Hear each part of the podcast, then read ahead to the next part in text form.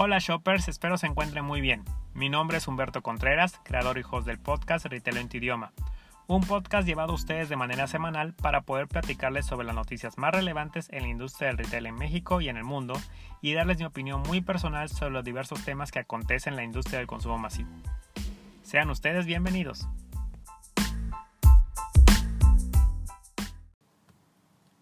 Y bueno, sean nuevamente bienvenidos a este su podcast de Retail en tu idioma. Este es nuestro primer episodio que nace en medio de toda la pandemia que estamos viviendo y es el tema que quiero llevarles el día de hoy.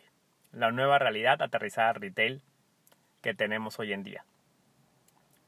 El cierre de tiendas físicas creo que ha venido a generar profundas reflexiones sobre los cambios que tendrá el comercio posterior a la contingencia sanitaria, la cual todavía no se acaba.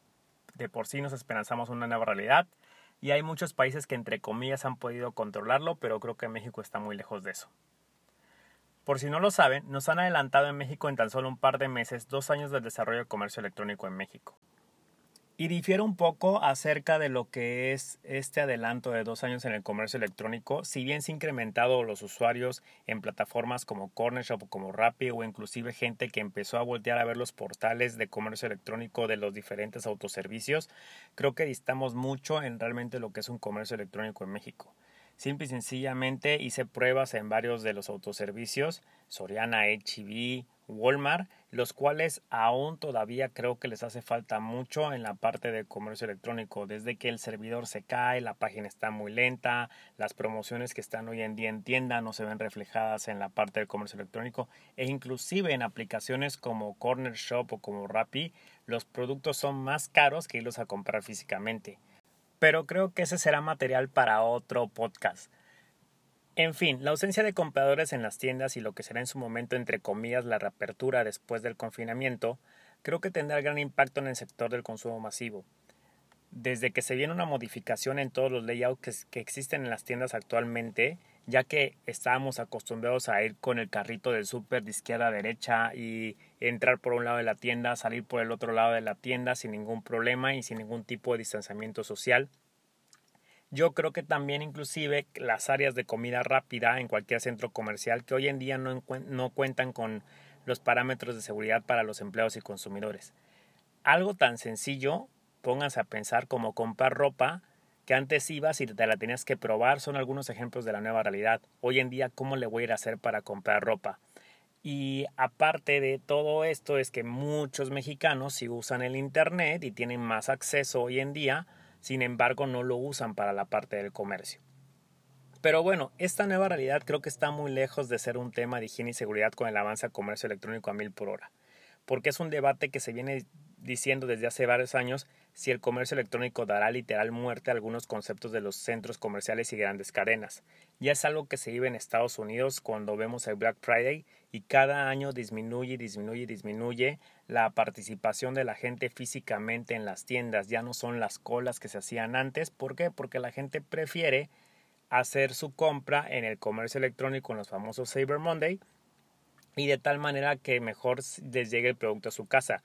Y es algo donde llega un punto en que la gente está diciendo, ¿sabes qué? Lo que me ofrece el comercio electrónico es tiempo, pero en tiempos de COVID el tiempo ya es relativo porque prácticamente estamos encerrados o al menos la gente que eh, está encerrada en su casa.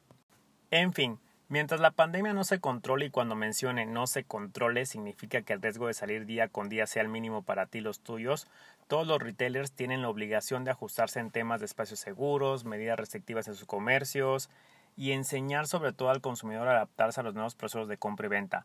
Por ahí en mi Twitter eh, tuve la oportunidad de eh, compartir un video donde está el CEO de Walmart y explica todo el proceso que pasa un empleado de Walmart para poder entrar a sus tiendas y de ahí cómo se hace todo el proceso para mostrar al consumidor final el tema de cómo es un espacio seguro ir a un Walmart.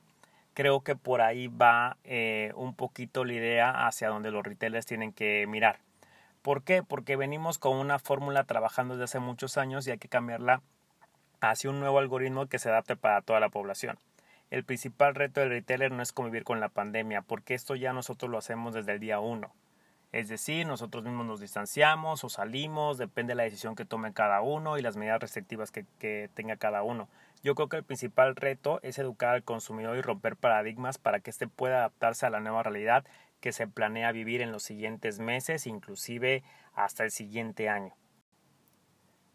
En fin, creo que la conclusión a donde quiero llegar es que nos van a tener que educar hoy en día como consumidores.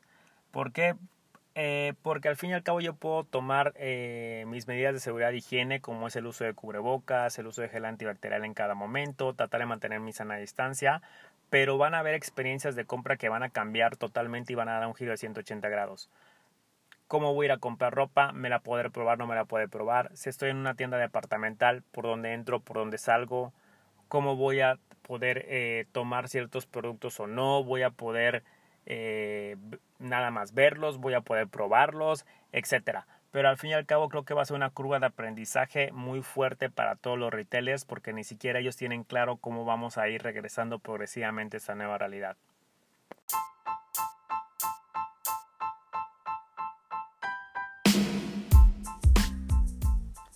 Y bueno, eso es todo por nuestro primer episodio. Les agradezco mucho su escucha y por favor no olviden de poder obsequiarme su opinión y me encantaría saber en qué temas les gustaría que abordáramos en este subpodcast Retail en idioma. Siéntanse libres de escribirme al correo retailintuidioma.com.